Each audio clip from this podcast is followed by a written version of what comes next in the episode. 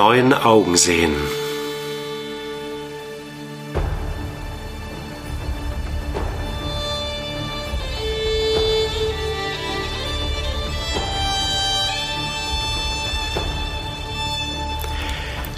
Auf der Suche nach einer Spiritualität für das 21. Jahrhundert.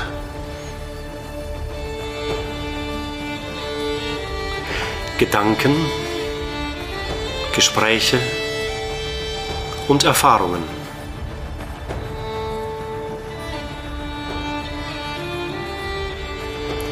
Ein Podcast mit Matthias Benziger.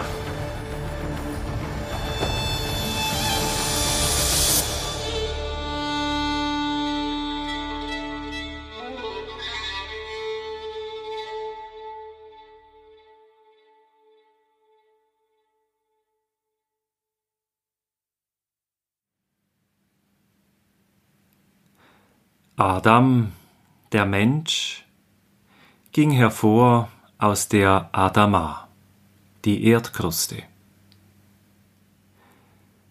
So schön widerhallt im Hebräischen die tiefe Verwandtschaft von Erde und Mensch.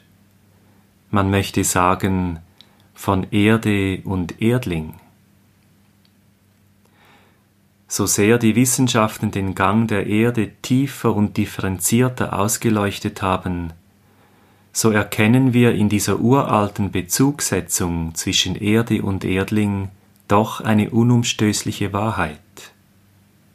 Der Mensch ist aus dem Stoff dieser Erde gemacht. Dieser Stoff wiederum, so erzählen die Wissenschaften, ist seinerseits Produkt gewaltiger kosmischer Ereignisse. Er wurde in den Öfen der Sterne gebildet. Als es nämlich noch keine Erde gab und keine Planeten, da strahlten lichtvolle Sterne schon seit unerdenklichen Zeiten. Gleichwohl haben auch sie ihre Lebensdauer. Und wenn ihre Tage gezählt sind, zerbersten sie und setzen Unmengen von Energie frei. Aus dem Sternenstaub einer solchen Supernova formte sich einst die Urmaterie unserer Erde versteinertes Licht also, geronnen und geschmiedet über Jahrmilliarden. Das versteinerte Licht, auf dem wir so wandeln auf Erden, bildet den Boden und den Rahmen, innerhalb dessen wir Erdlinge uns entfalten, hin, zurück zum Licht. Wie all die Samen in der Erde ruhen und keimend zum Licht empordrängen, um sich unter dem weiten Himmel im Sonnen- und Sternendurchfluteten Raum zu entfalten, so drängen auch wir Erdlinge als ursprüngliche Sternenkinder zurück zum Licht. Das ist unser Weg.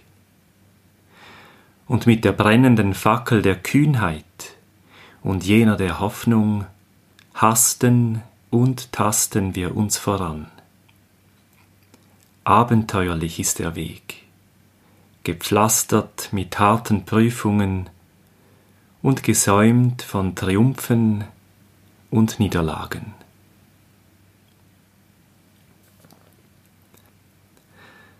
Wenn ich ans Element Feuer denke, so kommt mir eine Gestalt ganz besonders in den Sinn. Zarathustra, auch bekannt als Zoroaster oder Sardosht. Er lebte vor sehr langer Zeit, noch bevor die Juden aus ihrem babylonischen Exil im sechsten Jahrhundert vor Christus zurückkehrten, um ihr Land, ihre Stadt und ihren Tempel wieder aufzubauen. Ermöglicht wurde ihnen diese Rückkehr durch die neue und tolerante Religionspolitik, welche die Dynastie der achämenidischen Perserkönige in ihrem neuen Weltreich begründet haben, das von Nordafrika bis nach Indien reichte. Mit aus ihrem Exil brachten die Juden nicht nur einen gestärkten Glauben an den einen Gott, sondern auch Anregungen aus der persischen Religionswelt. Engelslehren zum Beispiel oder solche zum Gang der Geschichte, wonach sich diese immer wieder als ein Kampf zwischen Gut und Böse gestaltet, das Gute aber schließlich die Überhand gewinnen und das Licht der Wahrheit den Trug der Finsternis besiegen würde. Gerade solche persischen Motive gehen zu einem wesentlichen Teil zurück auf Zarathustra, den persischen Propheten der Urzeit, von dem auch gesagt wird, er habe als einer der ersten der Geschichte den Eingottglauben in die Welt gebracht. Jedenfalls hat sich sein Gedächtnis an ihn gerade im Abendland so bewahrt. In den Schriften der Renaissance und ihren Gemälden geben sich Heroen wie Moses, Hermes und Zarathustra einander die Hand als diejenigen, die am Anfang der erinnerten Geschichte die Fackel der Erkenntnis den suchenden Menschen überreichen. Zarathustra nun so erzählen die Legenden, habe sein Zuhause im Nordwestiran mit 20 Jahren verlassen und ein Leben der Wanderschaft und Kontemplation verbracht. Nach zehn Jahren geschah es, dass er an einem Fluss, in dem er zu warten gewohnt war, die Gegenwart Ahura Mastas, des Herrn der Weisheit, um sich spürte. In nachfolgenden Visionen offenbarte sich der eine unter sieben Aspekten, Erzengeln gleich. Da ist Spenta Armaiti, großzügige Hingabe, sie wacht über die Erde. Da ist Harvatat, vollkommene Ganzheit, die Beschützerin des Wassers. Oder da ist Ashavahishta, Wahrheit und Gerechtigkeit. Ihm ist das Feuer anheimgegeben. Insgesamt sieben angelische Lichter und Gesichter des einen, die einerseits einen ideellen Wert verkörpern, andererseits über einen Aspekt der Schöpfung wachen. Erde, Wasser, Pflanzen, Metalle, Feuer, Rinder und Menschen. Sie alle sind Verkörperungen geistiger Wirklichkeiten.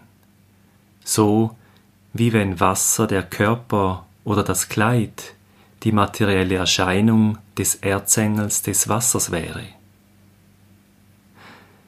Die ganze Landschaft ist deshalb nicht einfach eine Ansammlung von Objekten, sondern eine Gemeinschaft von Subjekten, von Seelen, die miteinander in einer wunderbaren und göttlichen Ordnung aufgehoben sind.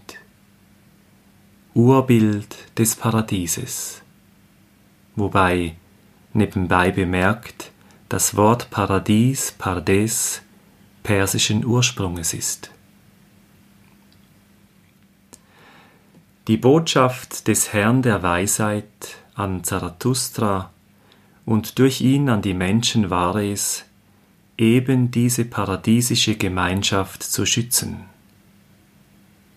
Denn so herrlich sie ist, so sehr steht sie in Gefahr, durch Angriffe jeglicher Art gestört, verdunkelt und ins Unheil gestürzt zu werden. Ein Strom der Dunkelheit, der Korruption, und der Bosheit durchzieht die Geschichte. Nach zoroastrischem Verständnis inkarniert sich eine menschliche Seele in diese Welt gerade dazu, diesem dunklen Strom Widerstand zu leisten und durch gute Gedanken, gute Worte und durch gute Tat die Welt wieder durchscheinend und Licht zu machen. Eine Art ritterlicher Schwur ist es, mit dem sich eine Seele so inkarniert, und da lautet, mögen wir zu denen gehören, welche die Verwandlung der Welt herbeiführen. Ja, mögen wir zu ihnen gehören, zu all denen, welche die Welt mit ihren Wesen beschützen, weil sie wahrlich ein Paradies ist, eine Schöpfung des Herrn der Weisheit. Mögen wir zu denen gehören, die von hohen Idealen der Gerechtigkeit, der Ganzheit und der Hingabe brennen. Brennen heißt entschieden sein und mitreißend und visionär. Alles Kennzeichen des Feuers. Es überrascht deshalb nicht so sehr, dass das Feuer im Zoroastrismus Symbol des Göttlichen schlechthin ist.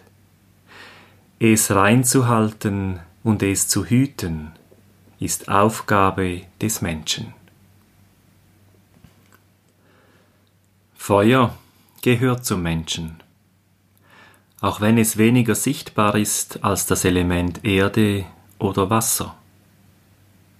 Feuer spüren wir in der Wärme, die unsere Zellen, die kleinen Kraftwerke in uns erzeugen. Wir spüren es im Geistesblitz, der unser Denken erhält. Wir spüren es in der Ausstrahlung, die jeder Mensch mehr oder weniger hat. Sähen wir uns Menschen im infraroten Lichtbereich, so würden wir vor allem Flammen erkennen. Unser Körper brennt und brennen soll auch unsere Seele. So wie die Flamme nach oben flackert und zischt und alles verzehrt und verwandelt, so kann auch das Leben eines Menschen sein, wärmendes und erhellendes Licht in der Welt, das beschützt und verwandelt. Im Evangelium sagt Jesus, ein Feuer auf die Erde zu bringen, bin ich gekommen. Und wie wünschte ich, es wäre schon entfacht. Und andernorts sagt er, das Licht des Leibes ist dein Auge. Wenn dein Auge lauter ist, so ist auch dein ganzer Leib voll Licht.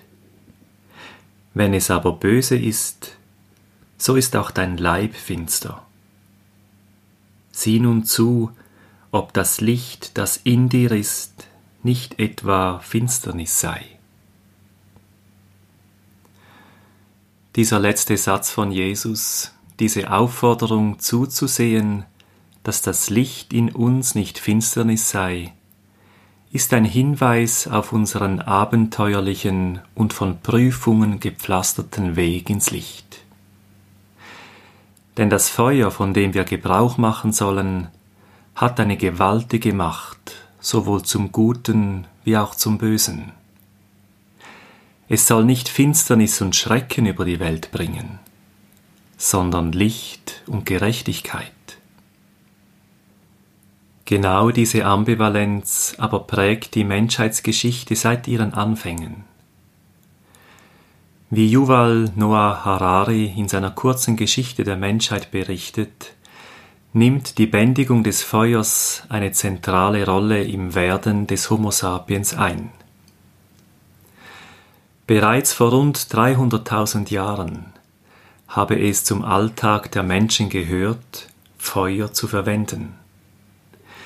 Für die sonst recht schwächliche und gegenüber vielen anderen im Nachteil befindliche Spezies war das Feuer ein ungeheurer Machtzuwachs. Mit dem Feuer in der Hand war der Mensch geschützter vor reißenden Angriffen zähnefletschender Tiere und unabhängiger von klirrender Kälte.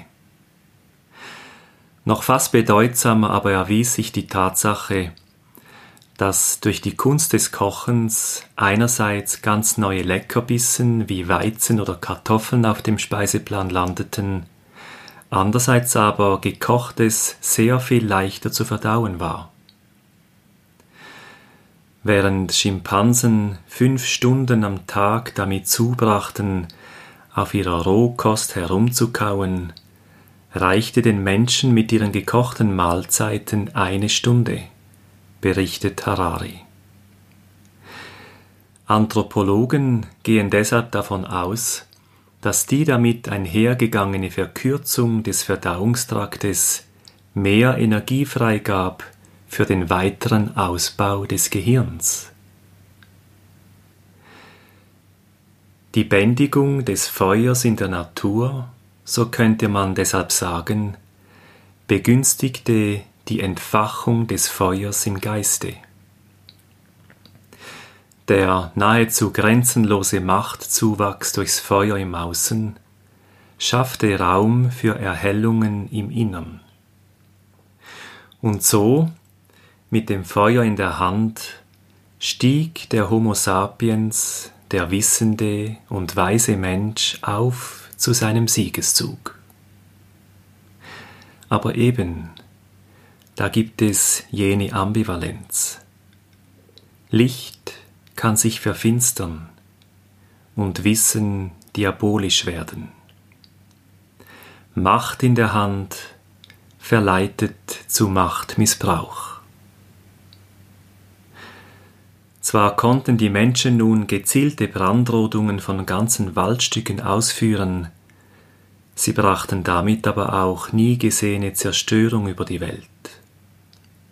Oder wie es Harari schreibt, mit einem Feuerstein oder einem Reibholz bewaffnet, konnte eine einzelne Frau innerhalb weniger Stunden einen ganzen Wald abfackeln.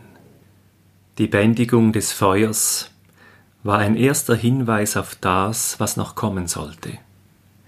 In gewisser Hinsicht war es der erste Schritt auf dem Weg zur Atombombe. Gerade in diesen Tagen erinnern wir uns an das Ende des Zweiten Weltkrieges. Jenes Schreckens, der bis vor 75 Jahren die Welt in grauenvollem Atem hielt. Die Zündung zweier Atombomben über Japan drückte dem Ganzen eine fürchterliche Krönung der Zerstörung auf. Doch so desaströs der Zusammenbruch der damaligen Welt auch war, so eindrucksvoll war der Wiederaufbau danach, so vernichtend die Feuersbrunst, so hoffnungsvoll das Licht einer neuen Menschlichkeit, welche sich aus den Ruinen der Zerstörung erhob wie ein Phönix aus der Asche. Das Projekt der Vereinten Nationen war ein großes Zeichen der Hoffnung, deren Grundstein noch im selben Jahr des Kriegsendes gelegt wurde. Und nur wenige Jahre später wurde die allgemeine Erklärung der Menschenrechte formuliert, welche ein Licht ist in einer von Unmenschlichkeit beherrschten Welt. In einem Saal des Hauptgebäudes der Vereinten Nationen in New York ist ein Gedicht auf einem großen Teppich eingewoben, das einst von einem Perser im 13. Jahrhundert gedichtet wurde. Sadi sein Name. Es heißt Bani Odam, Menschenkinder, und lautet ganz im Geiste des ersten Artikels der Menschenrechte so. Die Menschen sind Glieder miteinander verwoben, von gleichem Stoff aus der Schöpfung gehoben. Hat das Leben ein Glied mit Schmerz versehen, die andern Glieder vor Leid vergehen. Du, der kein Mitleid mit andern kennt, bist unwürdig, dass man dich einen Menschen nennt.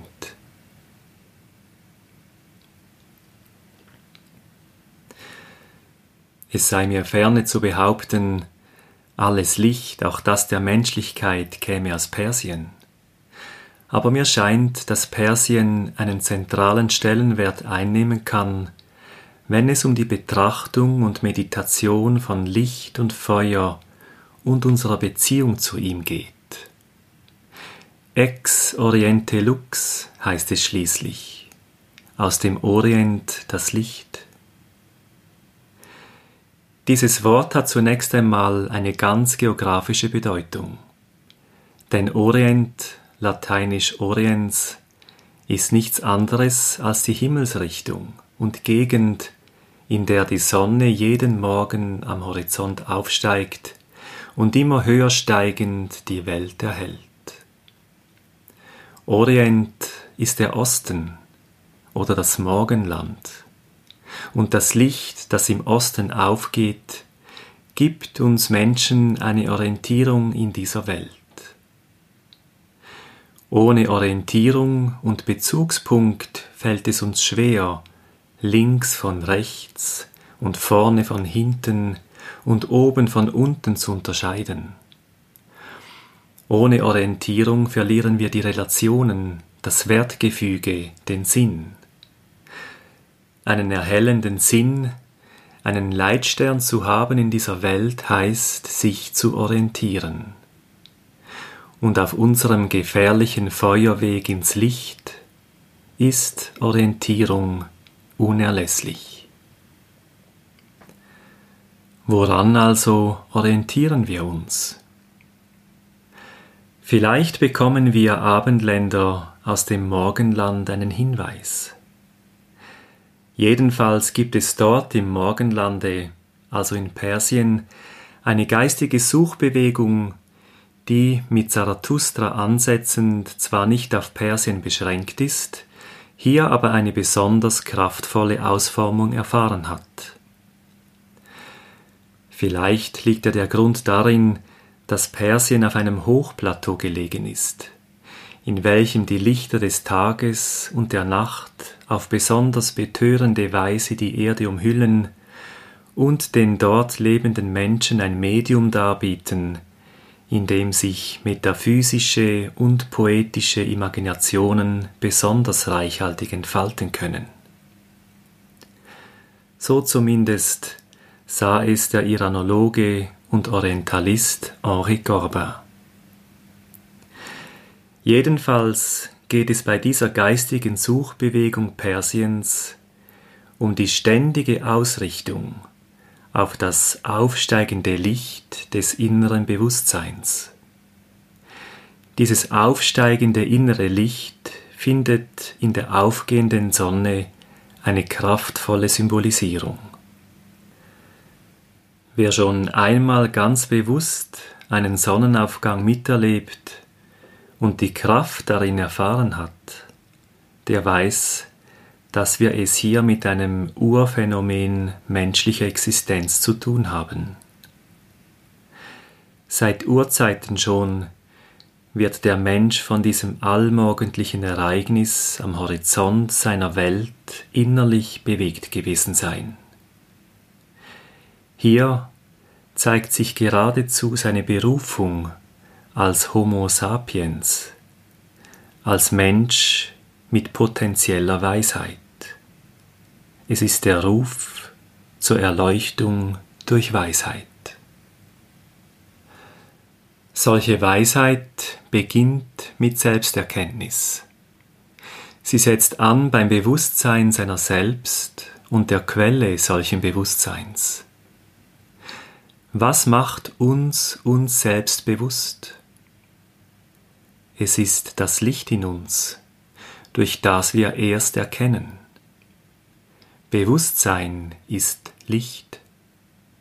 Ohne Licht erscheint uns nichts. Erst im Licht erscheint die Welt. Deshalb ist das erste Schöpfungswort ein Wort des Lichts. Und auch die Meister im Abendland sprechen deshalb von der Morgenerkenntnis.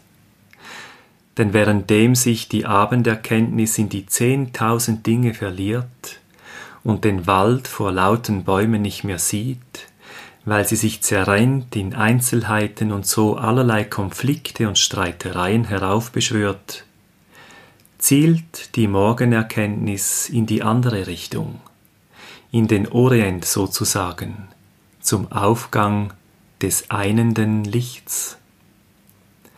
Die Morgenerkenntnis schaut ins Licht und sieht nur Licht, und alles in diesem Lichte aufgehoben. In diesem Licht erscheint die eine Welt, die eine Erde und die eine Menschheit,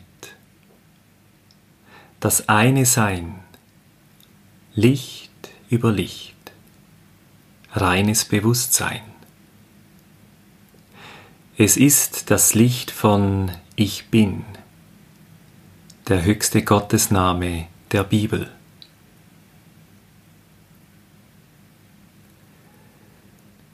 Auf diese Einheit zurück immer wieder unseren Blick hinwendend. In diese Einheit hinein immer wieder unser Bewusstsein erhebend, das heißt Orientierung. Das heißt einen Referenz- und Bezugspunkt, einen Sinn in der Welt zu haben.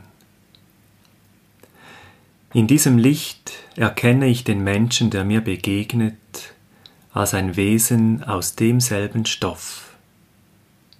Ihm Schmerzen zuzufügen bedeutet, mir selbst Schmerzen zuzufügen.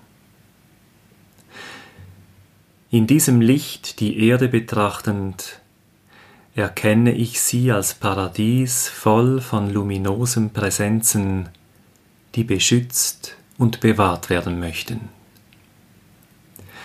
und in diesem Licht die Sterne des Himmels betrachtend, erkenne ich, dass sie dasselbe Licht spiegeln, das in mir leuchtet. In diesem Licht erkenne ich die Einheit, die allem Sein zugrunde liegt.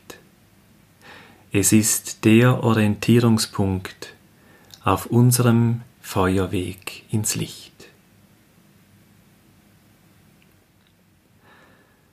Nach den Sternen zu greifen scheint unmöglich. Hohe Ideale zu leben bringt einen an den Rand der Verzweiflung. Und doch ist es unser Weg, den wir als Sternenkinder vor Äonen angetreten sind. Als Söhne und Töchter der Erde tasteten wir uns mit der Fackel der Hoffnung in der Hand voran, heraus aus den Wäldern. Was uns dabei antreibt, ist das Licht in uns selbst, das mit dem Licht der Lichter wieder vereint werden möchte. Die Liebe ist's, die uns antreibt, die Liebe, die Gleiches mit Gleichem wieder vereint sehen möchte. Oder wie Goethe im Anschluss an Plotin einst schrieb,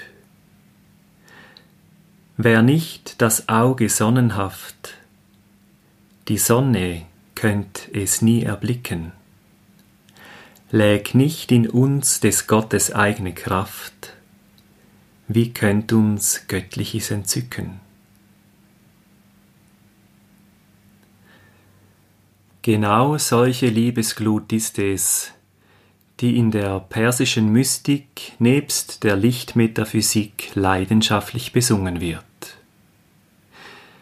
den Dichter Sadi schon erwähnt, folgt nun ein Musikstück, in dem ein weiteres seiner Gedichte rezitiert wird in feuriger Glut.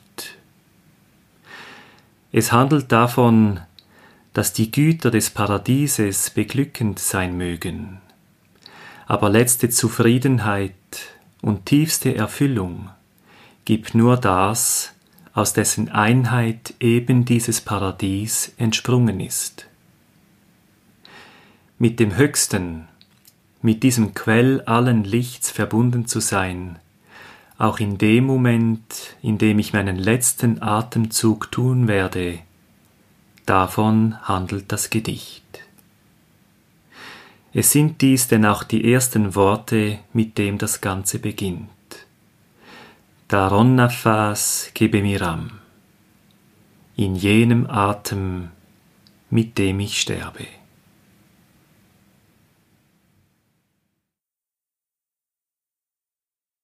Daron